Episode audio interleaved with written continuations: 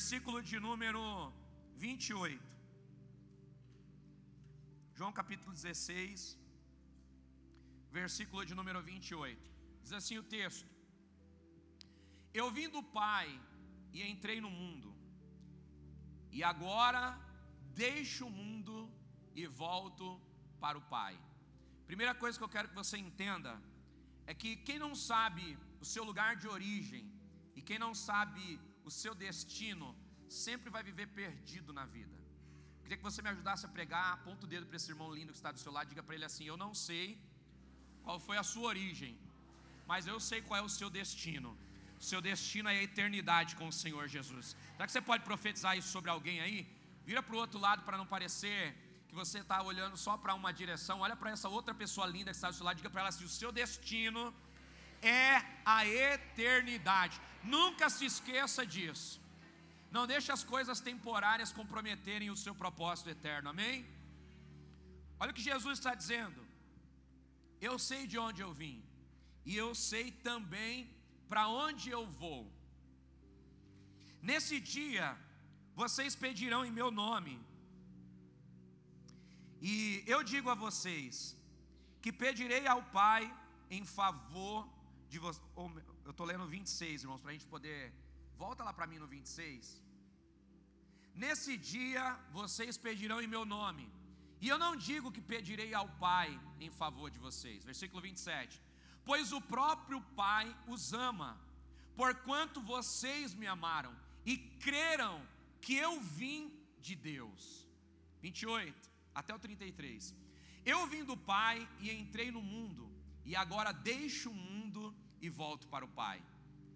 Então os discípulos de Jesus disseram: Agora estás falando claramente, e não por figuras. Então, agora estás falando claramente, não por figuras. Agora podemos perceber que sabes todas as coisas, e nem precisas que te façam perguntas, por isso cremos que viestes de Deus. Respondeu Jesus: Agora vocês creem? Aproxima-se a hora, e já chegou, quando vocês serão espalhados, cada um para a sua casa. Vocês me deixarão sozinho, mas eu não estou sozinho, pois o Pai está comigo. E eu queria que nós lêssemos juntos esse texto no 3, 1, 2, 3. Eu disse para que em mim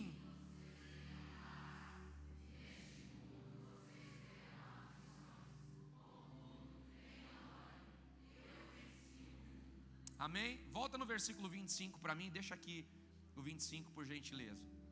Queridos, o versículo 25 nos dá um entendimento muito importante acerca do que Jesus está querendo construir no coração dos discípulos acerca de relacionamento com o Pai.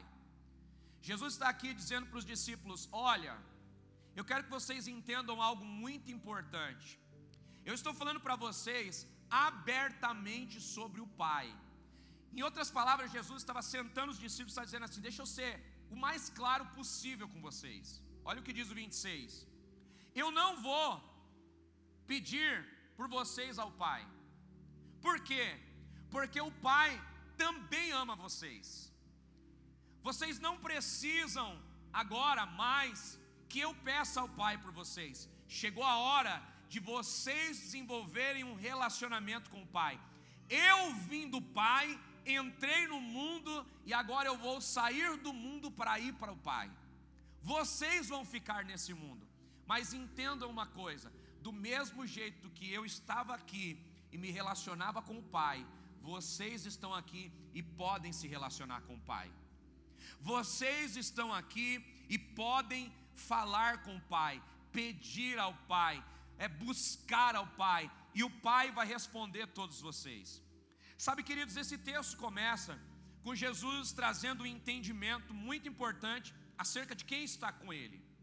Jesus, reunido com os discípulos, ele está ensinando: primeiro, vocês podem falar com o Pai, porque existe um acesso liberado para que vocês se relacionem com Ele. Segundo, daqui a alguns minutos está chegando a hora que vocês vão me deixar. Vocês estão aqui comigo, vocês estão falando que vão comigo até o fim, vocês vão comigo até a morte. Pedro disse isso: Senhor, com você eu vou até a morte. Mas Jesus bem sabia que na hora da pressão, Pedro não conseguiria sustentar aquilo que ele falou. E Jesus então chama eles e os conscientiza. Eu sei que daqui a pouco vocês vão me deixar sozinhos. Cada um vai correr para a sua necessidade. Cada um vai correr para a sua própria vida. Cada um vai viver a sua própria história. Vocês vão me deixar só, mas eu quero que vocês saibam de uma coisa importante: eu não estou só, porque o Pai está comigo. Ele está comigo todos os dias. A presença dele me acompanha, o favor dele está comigo. A primeira verdade que eu quero que você entenda nessa manhã, meu irmão, é que do mesmo jeito que o Pai cuidou de Jesus, o Pai também está cuidando de você, da sua casa e da sua família. Eu não sei qual é a sua necessidade, eu não sei qual é a sua dor, eu não sei qual é o momento que a sua família está vivendo, mas de uma coisa eu tenho certeza: o Pai está cuidando da sua casa, está guardando a sua família, e Ele vai com você todos os dias da sua vida. Você não está só. Você pode estender a mão aí, me ajudar a pregar. Toca alguém que está do seu lado e diga assim: meu irmão, você não está só. O Pai está com você todos os dias da sua vida. Sabe, queridos, quando nós olhamos para a Bíblia Sagrada, 365 vezes a palavra não temas aparece. Todos os dias o Senhor tem uma palavra para nós: não temas, eu estou com você. Você não está sozinho. Todos os dias o Senhor quer declarar essa verdade sobre nós. A palavra eu estou contigo também aparece 365 vezes na Bíblia. Talvez para alguém que é mais pela linha do motivacional vai dizer assim: não, para cada dia do ano tem um não temas, um eu sou contigo escrito na Bíblia. Para os que são mais teólogos aí, talvez você pode afirmar que essa é uma verdade de Deus repetida várias vezes nas Escrituras para trazer para o nosso entendimento clareza de que não estamos sozinhos e de que o Pai está conosco. Agora deixa eu te fazer uma pergunta, irmãos. Por que será que a Bíblia precisa repetir tantas vezes a palavra não temas? Por que será que a Bíblia precisa reafirmar tantas vezes que está conosco? Deixa eu te fazer uma pergunta: alguém aqui em algum momento da vida já se sentiu sozinho? Levanta sua mão bem alto, deixa eu te conhecer. Para esses dias, você precisa entender: existe uma palavra escrita para você, não temas, eu estou contigo. Sabe o que Deus está dizendo para nós? Chegou a hora de nós combatermos o sentimento mais utilizado pelo adversário da nossa alma para nos paralisar, e o sentimento é a solidão.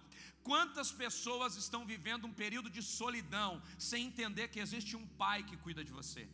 E quando nós falamos de solidão, irmãos, nós não estamos falando só de pessoas que estão trancadas em um quarto sozinho. Quantas pessoas que estão talvez aqui entre nós, em uma igreja, mas se sentem sozinhas? Pessoas que estão agora em um culto online cheio de pessoas, mas estão se sentindo sozinhas.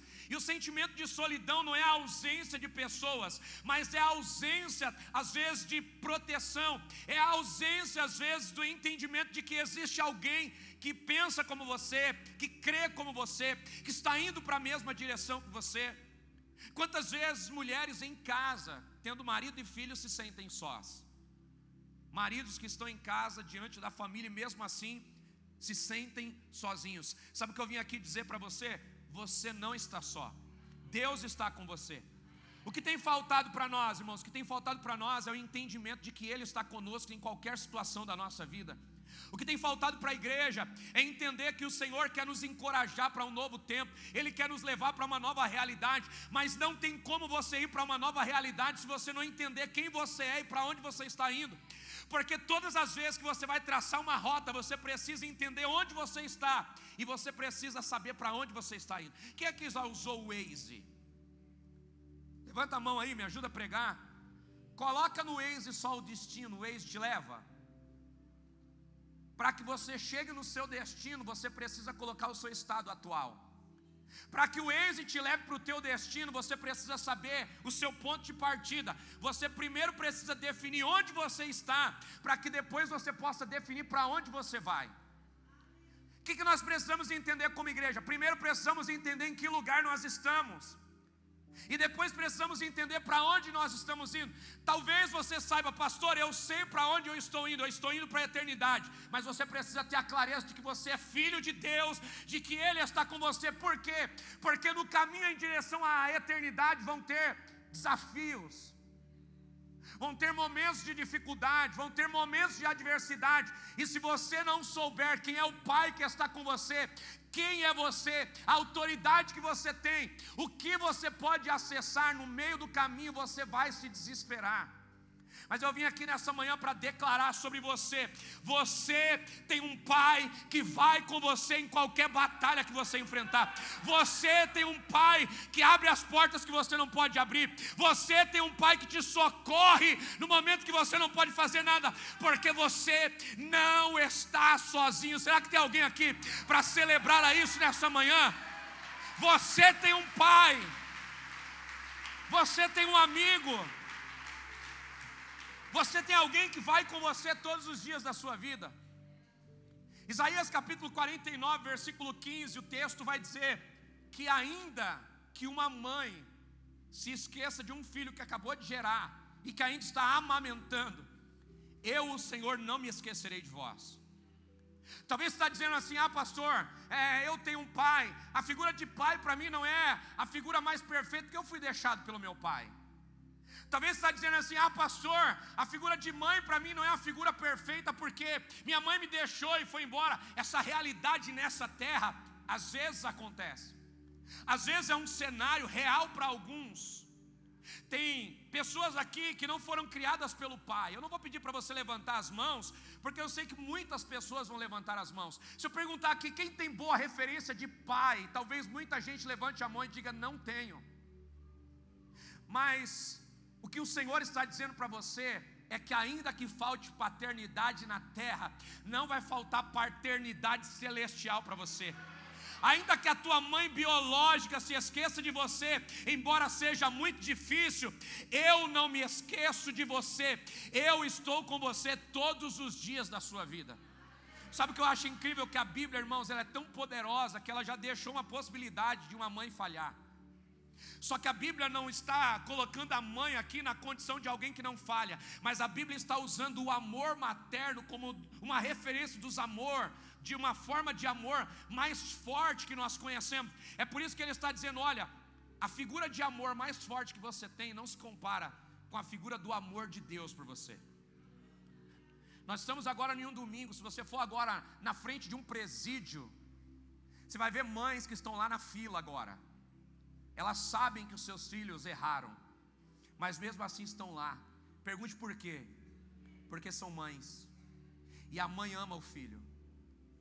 Você vai ver lá na fila centenas de mães e dezenas de pais, porque nem sempre o pai vai até o fim, mas a mãe vai. É por isso que Jesus, quando foi falar a respeito do amor mais forte, ele pega a mãe como uma referência, ele diz assim: olha, ainda que uma mãe que gerou, que carregou nove meses, ainda que uma mãe que deu a luz e agora está amamentando, fale, eu não vou falhar com você, eu estou com você todos os dias da sua vida. Sabe o que ele está dizendo? Carregue uma certeza, por onde você for, eu vou com você.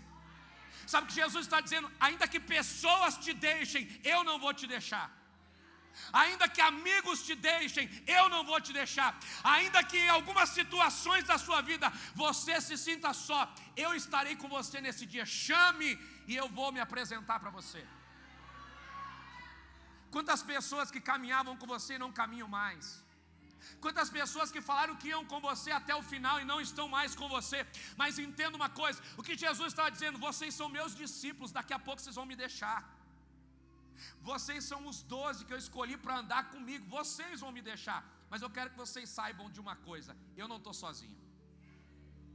Eu não estou desamparado, o Pai está comigo, e porque o Pai está comigo, eu tenho uma certeza: Ele vai me guardar, Ele vai me proteger e Ele vai me abençoar para tudo que eu precisar fazer. Me ajuda a pregar, pelo amor de Deus, estende a mão para alguém que está do seu lado e diga assim: para tudo que você precisar Existe um Pai presente que vai com você. Existe um pai amoroso que vai com você. Existe um pai que faz por você aquilo que nem você mesmo é capaz de fazer. Você pode repetir comigo com toda a tua força: Eu tenho um pai. Sabe o que faz o inferno tremer? Um filho declarar: Eu tenho um pai. Quando essa certeza nasce no nosso coração, o inferno treme. Quando essa certeza nasce no nosso entendimento, o inferno treme, por quê? Porque alguém que sabe que tem um pai nunca está sozinho, e alguém que sabe que o pai está com ele, nunca vai deixar a solidão o aprisionar em um lugar, a solidão o aprisionar em uma decisão. Ei, deixa eu te dizer uma coisa: Deus vai com você, onde você for, Ele está com você todos os dias, ainda que alguém te deixe, Ele não vai te deixar, está sozinho, chama por Ele e Ele vem está precisando de socorro, chama por ele e ele vem. Se é para Jesus, meu irmão, coloca pressão nessas palmas. Se é para Jesus, dá um glória a Deus aí, me ajuda a pregar nessa noite. Eu já entrei até na noite aqui. Segunda coisa que eu quero que você entenda: esse texto da Bíblia, irmãos, é um dos textos mais citados por todos os desesperados. É um texto que é usado para consolar muita gente, mas um texto utilizado fora do contexto. Um texto que é usado para consolar e é usado de forma equivocada. Um texto que é usado para se conformar com algo que você não deveria se conformar. João 16, 33, com certeza é um texto que você já disse para alguém quando você quis consolar alguém que está reclamando de uma situação e de uma adversidade. Meu irmão, Deus já falou que no mundo nós teríamos aflições. Tenha bom ânimo, porque se Deus já avisou que no mundo você vai ter aflição, o que você está esperando? Se Deus já te afirmou que aqui você vai sofrer, por que, que você está aí é, vivendo como alguém está sendo surpreso por essa realidade? Mas essa não é a verdade que o texto diz. Não é isso que Jesus está dizendo nesse texto. Não é essa a afirmação de Jesus. Não é isso que o texto quer nos ensinar. Coloca para mim João 16, 33. Vamos ler juntos esse texto. Presta atenção nessa afirmativa de Jesus. Primeiro, Jesus está falando que ele não está só. Então a primeira coisa que ele está dizendo para os discípulos: eu não estou só. Ainda que vocês me deixem, eu não estou só. Aí, a segunda verdade que ele está afirmando nesse texto. Eu disse essas coisas, quais coisas, irmãos? Ele disse que ele não nasceu no mundo, ele veio para o mundo. Onde ele nasceu? No Pai. Embora Jesus tenha tido um nascimento biológico na terra, ele está falando acerca da sua vida na eternidade. Ele não nasceu na eternidade, ele é incriado, ele veio com o Pai da eternidade. Ele está dizendo: na terra eu estou de passagem, eu não sou daqui. Eu vim do Pai, entrei no mundo e agora eu estou saindo do mundo para ir para o Pai. E aí ele está fazendo uma das afirmações mais poderosas de toda a Bíblia: No mundo tereis aflições, mas eu venci o mundo. E agora eu estou dando para vocês uma segunda alternativa. Você pode viver pelo mundo ou você pode viver em mim. E em mim eu tenho uma notícia boa: você vai ter paz. No mundo aflições, mas em mim paz para vencer qualquer aflição. No mundo você vai viver aflito, vai viver angustiado, vai viver cabisbaixo, mas eu venci o mundo e em mim agora você tem direito à paz. Olha o que o texto está dizendo para nós. Neste mundo vocês terão aflições, contudo tenham ânimo. A alegria não é para enfrentar as aflições, a alegria é de saber que alguém já venceu a alegria de saber que Ele abriu o caminho, a alegria de saber que existe uma nova alternativa, a alegria de saber que as coisas aqui não são o fim para nós. A alegria de saber que tem um Pai que já garantiu o nosso futuro. A alegria de saber que existe um Deus que venceu para que eu e você não falhasse. Olha que coisa interessante, irmãos. Lá no Éden, Jesus deu uma oportunidade ao homem. Quem é o homem do Éden? Diga comigo, Adão. Adão foi perfeito? Adão conseguiu vencer o pecado? Aí Jesus então decidiu vir. Só que o plano de redenção de Jesus não é agora, eu vou levantar um homem para que esse homem tente pela segunda vez. A ideia de Jesus agora é: eu vou como homem, e eu vou fazer aquilo que eles deveriam fazer no lugar deles. Então ele não coloca mais um homem que vai falhar, ele mesmo agora vem como homem, ele agora vence todos os processos, ele agora não falha, ele agora vive uma vida perfeita, e ele agora está dizendo para o homem: Eu venci o mundo, eu venci o pecado, e agora eu vou dar para você a recompensa daquilo que eu venci. Eu vou dar para você o direito daquilo que eu deveria desfrutar. Olha que coisa interessante. O salário do pecado é a, mas o dom gratuito de Deus é a vida eterna. Jesus, ele viveu na terra sem pecados. Ele passou pela aflição no Getsemane, e passando pela aflição, ele rogou ao Pai e disse: Pai, se possível, passa de mim essa aflição, tira de mim esse cálice, mas se não for possível, que seja feita a Sua vontade. Jesus recebeu resposta na aflição, ele foi até o fim, ou seja, a vontade do Pai prevaleceu. E porque a vontade do Pai prevaleceu, ele venceu sobre a aflição. Ele venceu sobre o medo, ele venceu sobre a dor, ele venceu o pecado, e agora o salário do pecado, que era a morte, foi revertido por Deus, porque ele morreu sem pecado. Agora teve a oportunidade de descer lá no inferno e falar para Satanás: dá a chave da vida e da morte para mim porque o salário do pecado é a morte. Eu morri e não cometi nenhum pecado. Então, a partir de hoje, a vida e a morte está nas minhas mãos. Eu dou para quem eu quiser. Porque antes de mim, o salário do pecado é a morte, mas depois de mim, eu vou dar a vida eterna como dom gratuito aos meus filhos. Ele reverteu a sentença por amor a você e por amor a mim. Será que você pode celebrar esse Pai? Será que você pode adorar esse Pai? Será que você pode dar um aleluia a esse Pai? Toca alguém que está do seu lado e diga assim: Ele reverteu a sentença, meu irmão. O salário do pecado é, mas o dom gratuito de Deus é a vida eterna. A vida eterna não é uma recompensa para quem não peca. A vida eterna é um presente de um Pai que venceu por nós. A vida eterna não é o galardão para alguém que conseguiu ir até o fim sem pecados, até porque não conseguimos viver sem pecados. Somos pecadores, irmãos, mas não somos pecadores eternos. Nós temos um Pai que nos justifica, porque o nosso Pai nos justifica do pecado e Ele nos livra do juízo. Por isso, agora nós temos um caminho. Nós saímos do mundo e vamos para Ele. Quando? Quando levantamos as nossas mãos e o reconhecemos como o Senhor da nossa vida. Quando levantamos as nossas mãos, dizemos: Eu te aceito como Senhor e Salvador. Sabe o que está acontecendo? Uma porta está se abrindo e Ele está dizendo: Agora não é mais o caminho do mundo que governa a sua vida, agora é o caminho de Cristo que governa a sua vida.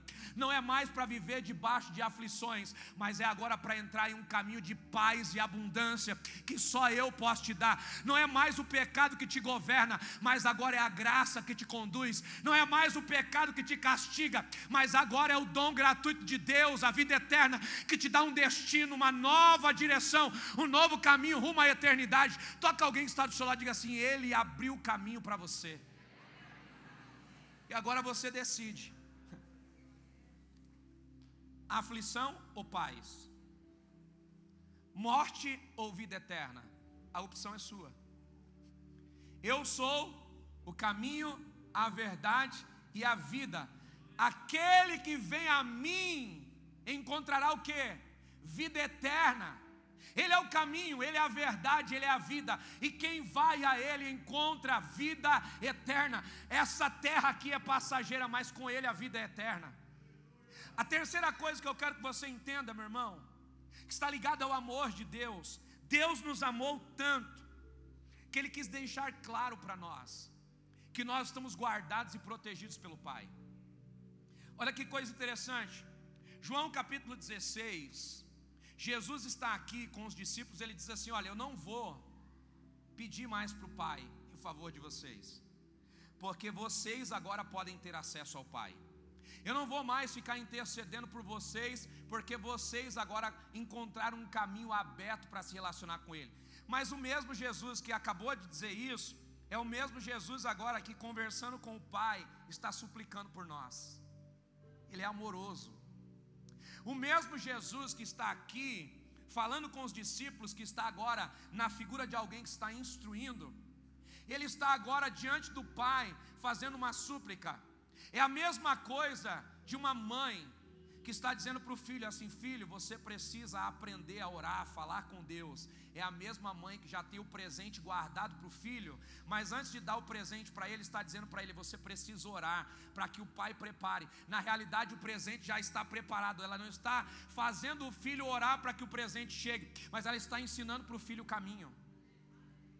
É o que Jesus está fazendo. Ele não está falando a respeito desse relacionamento do Pai para construir. Ele está dizendo: olha, o caminho já está aberto, eu preciso que você conheça. Quando você for falar com o Pai, o Pai já está predisposto a te ouvir. Ele está na figura de alguém que está instruindo. Olha o que diz o capítulo 17. E eu queria gastar tempo com você nessa leitura para a gente orar juntos. Olha o que diz o versículo 1 em diante. Nós vamos fazer uma leitura um pouco mais extensa do versículo 1 até o versículo 17. Você está aqui comigo? Amém. Então nós vamos ler juntos esse texto, amém? Vou ler, você preste bastante atenção nesse texto. Olha só, Jesus intercedendo por você e por mim, diante do Pai. Depois de dizer isso, Jesus olhou para o céu. Depois de dizer isso, o que? Depois que Jesus instruiu os discípulos, falou para eles que eles não estariam sozinhos, falou para eles: vocês vão me deixar, mas eu não vou ficar sozinho porque o Pai está comigo. Depois de ensinar os discípulos a buscar o Pai, agora ele vai falar com o Pai. Depois de dizer isso, Jesus olhou para o céu e orou: Pai, chegou a hora, glorifica o teu filho, para que o teu filho te glorifique. Pois lhe destes autoridade sobre toda a humanidade, para que conceda a vida eterna a todos aqueles que me destes. Esta é a vida eterna, que te conheçam, o único Deus verdadeiro, e a Jesus Cristo a quem enviastes. Eu te glorifiquei na terra, completando a obra que me destes para fazer. E agora, Pai, glorifica-me junto a ti, com a glória que eu tinha contigo antes que o mundo existisse. Eu revelei o teu nome Aqueles que do mundo me destes, eles eram teus. A palavra eram está remetendo ao que? Passado, sim ou não? Você já era de Deus. Quando? Na criação. Ele te formou, ele te gerou. Irmão, deixa eu te dizer uma coisa: o diabo não tem dono, não é dono de nada. Ele tenta se apoderar daquilo que não é dele. Deixa eu te dizer uma coisa: você é de Deus, você vai voltar para Deus. Você nasceu de Deus e você vai voltar para Deus, porque como Jesus foi enviado para a terra para vencer o pecado, vencer a morte, voltar para o Pai, nós estamos na terra, mas vamos voltar para o nosso lugar de origem, nós vamos voltar para o Pai. Eu revelei o teu nome, aqueles que no, do mundo me desse, eles eram teus, tu os destes a mim, e eles têm obedecido a tua palavra. Agora, eles sabem que tudo que me destes vem de ti. Pois eu lhes transmiti as palavras que me deste, e eles as aceitaram. Eles reconheceram de fato que eu vim de ti e creram que me enviastes. Eu rogo por eles, eu não estou rogando pelo mundo, mas por aqueles que me deste, pois eles são teus. Tudo que eu tenho é, e tudo que tens é, eu tenho sido glorificado por meio deles. Deixa eu te dar uma afirmação aqui. Tudo que é do Pai é seu.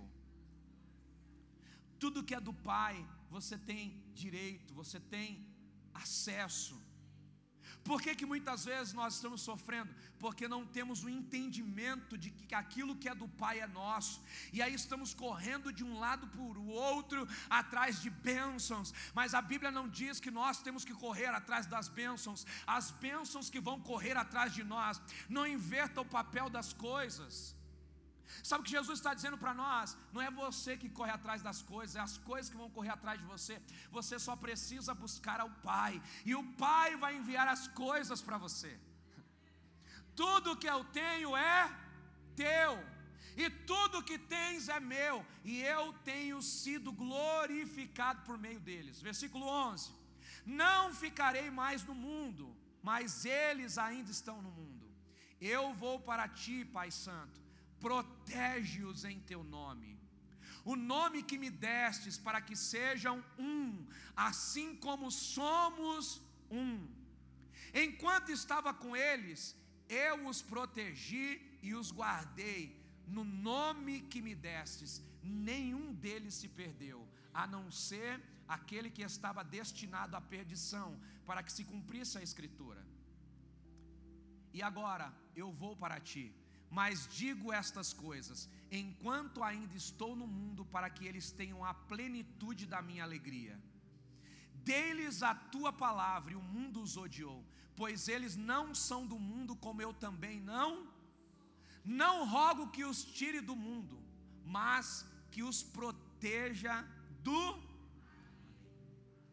Eles não são do mundo, como eu também não sou. E para fechar, 17: santifica-os santifica-os. O que é a verdade, irmãos? O que é a verdade, irmãos? A palavra é a verdade. Sabe o que Jesus está fazendo aqui? Ele está fechando um ciclo. Ele está conversando com o Pai e está dizendo: Pai, a autoridade que você me deu para que eu pudesse vencer o mundo, dá aos teus filhos agora.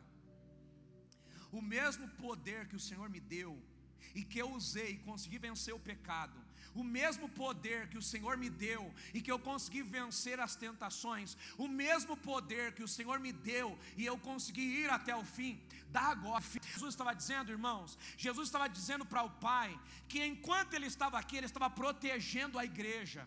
Mas agora ele está voltando para o Pai e agora está descendo para a igreja um poder e uma autoridade para que a igreja possa usar do mesmo jeito que Jesus usou a autoridade no nome do Pai. Agora a igreja pode usar a autoridade no nome do Pai. Toca essa pessoa linda que está do seu lado e diga assim: existe autoridade nas suas mãos existe autoridade na sua boca, existe uma palavra verdadeira que você pode usar para vencer todo o mal, e essa verdade é a palavra de Deus. Use a palavra de Deus, viva a palavra de Deus, declare a palavra de Deus, ela vai te ajudar a vencer qualquer adversidade. Será que você pode se colocar sobre os seus pés?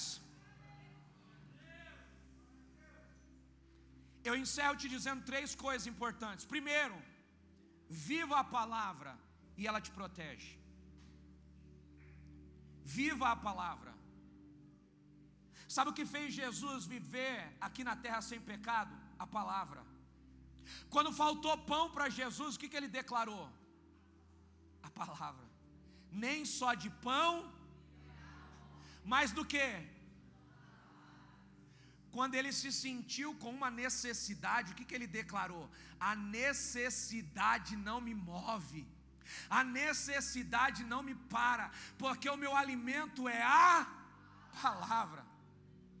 Olha para alguém que está do seu lado e diga assim: todas as vezes que te faltar alguma coisa, declare a verdade de Deus, declare a palavra porque a palavra que você declara traz para a sua realidade a proteção que você precisa, traz para a sua realidade o que você precisa. A primeira coisa que a igreja precisa entender é o poder da palavra. Declare a palavra e a palavra te protege. Declare a palavra e a palavra te protege. Declare a palavra e a palavra Às vezes a gente usa o sobrenome para ganhar autoridade. Às vezes a gente usa a paternidade para ganhar autoridade. Você sabe de quem eu sou filho? Quantas pessoas estão usando isso? Você sabe quem é o meu pai? Você sabe o que eu tenho? Você sabe quem eu sou? Deixa eu te dizer uma coisa: o que você tem, o recurso que você tem, a paternidade terrena que você tem, em algum momento vai ficar limitado. Mas o poder da palavra jamais estará limitado, porque a palavra é o poder necessário para construir tudo que você precisa. A palavra não falha. Sabe o que Jesus está querendo ensinar à igreja? Declare a palavra. O que Jesus está dizendo aqui é: todas as vezes que eu me senti sozinho, eu declarei a palavra. Pai, eu sei que o Senhor está comigo. Quando Jesus ia passar uma adversidade, sabe para onde ele ia? Ele ia para o monte. E por que ele ia para o monte? Porque ele queria ouvir o Pai. Ele queria ter a certeza de que o Pai estava com ele. Ele queria declarar a verdade do Pai. Todas as vezes que ele se sentia confrontado, ele declarava a palavra e a palavra trazia para ele proteção. Sabe, irmãos, às vezes a gente quer usar a palavra, mas da forma equivocada. Você quer usar a palavra para afrontar alguém. Você quer usar a palavra para ser religioso. Você quer usar a palavra para justificar erros? Não. A palavra precisa ser usada para gerar na nossa vida a autoridade que o Pai nos deu. Não use a palavra para condenar alguém. Não use a palavra para colocar alguém no lugar que essa pessoa nunca deveria estar. Mas use a palavra com autoridade para proteção do Pai sobre a sua vida. A segunda coisa que eu queria que você guardasse no seu coração é que a palavra que você declara te prospera. Tudo começa com uma palavra que você declara. Porque aquilo que nós declaramos fala sobre a verdade que nós carregamos. Todas as vezes que você se sentir pressionado, você vai falar aquilo que você tem convicção. Todas as vezes que você se sentir pressionado, é a verdade que vem para fora. Todas as vezes que você se sente em um lugar desconfortável, é a verdade que você vem para fora. Não adianta você vir na igreja e gritar, eu tenho fé. Não adianta você vir na igreja e dizer, eu creio em Deus. Você prova que você crê em Deus quando o dia mal chega na sua vida e você usa a palavra. Você prova que você ama a Deus quando a porta se fecha e você crê que declarando a palavra a porta vai se abrir. Você prova que você crê em Deus quando falta alguma coisa, mas você sabe, o pastor não me falta, e porque o pastor não me falta, ele vai suprir aquilo que eu preciso. O Salmo 23: O Senhor é meu pastor e nada me faltará. Verdade equivocada porque coisas faltam. Eu já passei fome, me faltou comida. Então esse texto não é verdade? Claro que é. Eu só preciso entender o texto. O Salmo 23 é: O Senhor é o meu pastor e Ele não me falta. Diante da crise, Ele não te falta. Diante da abundância Ele está lá, e diante da falta Ele está lá, diante da alegria Ele está lá, e diante da dor Ele está lá. O pastor não falta, pode faltar comida, mas porque você está com o pastor, Ele te leva para o lugar da provisão. Pode faltar as coisas, mas porque o pastor está com você, Ele te reposiciona, Ele te tira do lugar da porta fechada e te leva para o lugar da porta aberta, Ele te tira do lugar da dor e te leva para o lugar da alegria. Ele te tira do lugar da escassez e te leva para o lugar da provisão, porque o pastor está com você, ele não te falta. Declare a palavra e ela te protege. Declare a palavra e ela te prospera. A palavra é a verdade de Deus que constrói. Eu não sei o que você precisa construir na sua vida. Eu não sei o que você precisa construir no seu lar. Mas eu sei que se você meditar na palavra, a palavra de Deus vai te dar ousadia para que você construa aquilo que precisa ser construído na sua casa. Talvez na tua casa você vai ter que construir uma realidade diferente da realidade que você está vendo agora. Talvez na tua casa você vai ter que construir uma realidade de fé e ousadia. Então comece a declarar a palavra na tua casa. Começa a declarar a palavra sobre os seus filhos. Começa a declarar a palavra sobre a crise, porque é a palavra que vai modelar uma nova realidade para você. É a palavra que vai trazer uma nova atmosfera para a tua casa. É a palavra que vai te abraçar com ousadia. É a palavra que vai te ajudar a crer que aquele que está com você não te deixa nem nos dias mais sombrios da tua vida. Ele não te deixa nem nos dias que parece que tudo está dando errado. Ele não te deixa nem nos dias que parece que todos se esqueceram de você. Ele é o teu Pai, presente no dia da angústia. Ele é o teu Senhor, Ele é o teu amigo. Eu vim aqui nessa manhã para declarar: você não está só. Declare a palavra, e uma nova realidade vai ser criada à sua volta. Declare a palavra, e todo o ambiente de medo vai ser transformado em um ambiente de ousadia. Declare a palavra, e todo cenário de crise vai se transformar em um cenário de milagre. Ezequiel. O Senhor tira ele e leva ele no vale. Você crê, Ezequiel, na minha palavra? Eu creio, Senhor. Ezequiel, você crê que esses ossos podem viver? Eu creio, Senhor. Então preciso de você agora, Ezequiel. Libere. Ah, Senhor, mas eu pensei que o Senhor ia colocar a mão. Ah, Senhor, mas eu pensei que o Senhor ia instalar os dedos e tudo ia voltar ao normal. Ezequiel, eu posso fazer isso. Se Deus pudesse responder, Ezequiel ia dizer: Eu posso fazer todas essas coisas, mas eu não vou fazer. Por quê? Porque eu coloquei autoridade em você. Eu quero te ensinar a fazer. Declare a palavra, profetize a palavra, declare o que você crê. E Ezequiel começou a declarar, e enquanto ele declarava, o cenário começou a mudar. Enquanto ele declarava, as coisas começaram a voltar para o lugar. Enquanto ele declarava, o milagre começou a acontecer. Um cenário que começou com morte, terminou com vida. Um cenário que começou com caos, terminou com ambiente sobrenatural deixa eu te dizer uma coisa. Na tua casa o cenário pode ser de morte, mas se você começar a declarar a palavra, vai se transformar num cenário de vida. A tua casa pode estar em um cenário de escassez, mas se você começar a declarar a palavra, vai se transformar em um cenário de provisão, porque a palavra declarada começa a mudar o ambiente. Você quer ver Deus mudar o ambiente? Levanta a sua mão, começa a declarar a glória a Ele. Levanta a sua mão, começa a exaltar o nome dEle.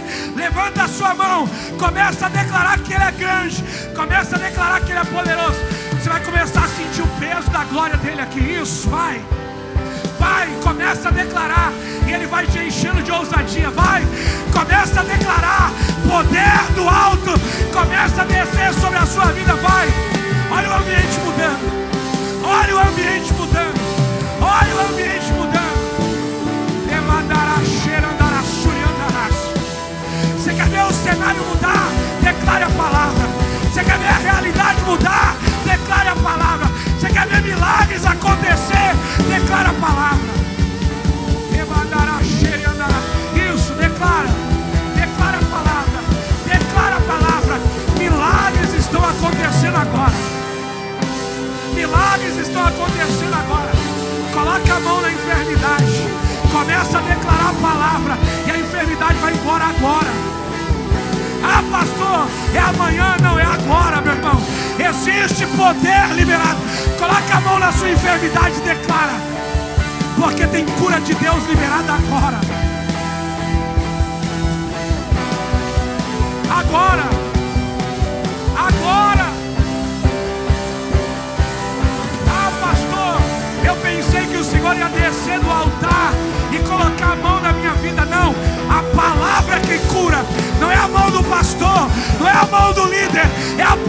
de Deus. Libera a palavra e existe cura sobre você. Libera a palavra e a palavra te abraça. Libera a palavra e ela muda a realidade. Você precisa que Deus mude o seu filho, libera a palavra sobre ele. Precisa que Deus mude a tua empresa. Libera a palavra sobre a empresa. Você precisa que Deus mude o cenário da tua casa. Libera a palavra na tua casa. Aonde você for, libera a palavra. Onde você pisar, libera a palavra. A palavra muda realidades. Será que tem alguém aqui para crer comigo? Será que tem alguém aqui para encher o céu de São Paulo de adoração? Vamos! Olá, muito obrigado por ter nos acompanhado até aqui. Siga o nosso perfil aqui no Spotify caso você ainda não nos siga. Ative as notificações também para não perder nenhum dos nossos podcasts. Aproveite e compartilhe esse episódio com alguém. Nos ajude a edificar a vida de cada vez mais pessoas. Deus abençoe a sua vida.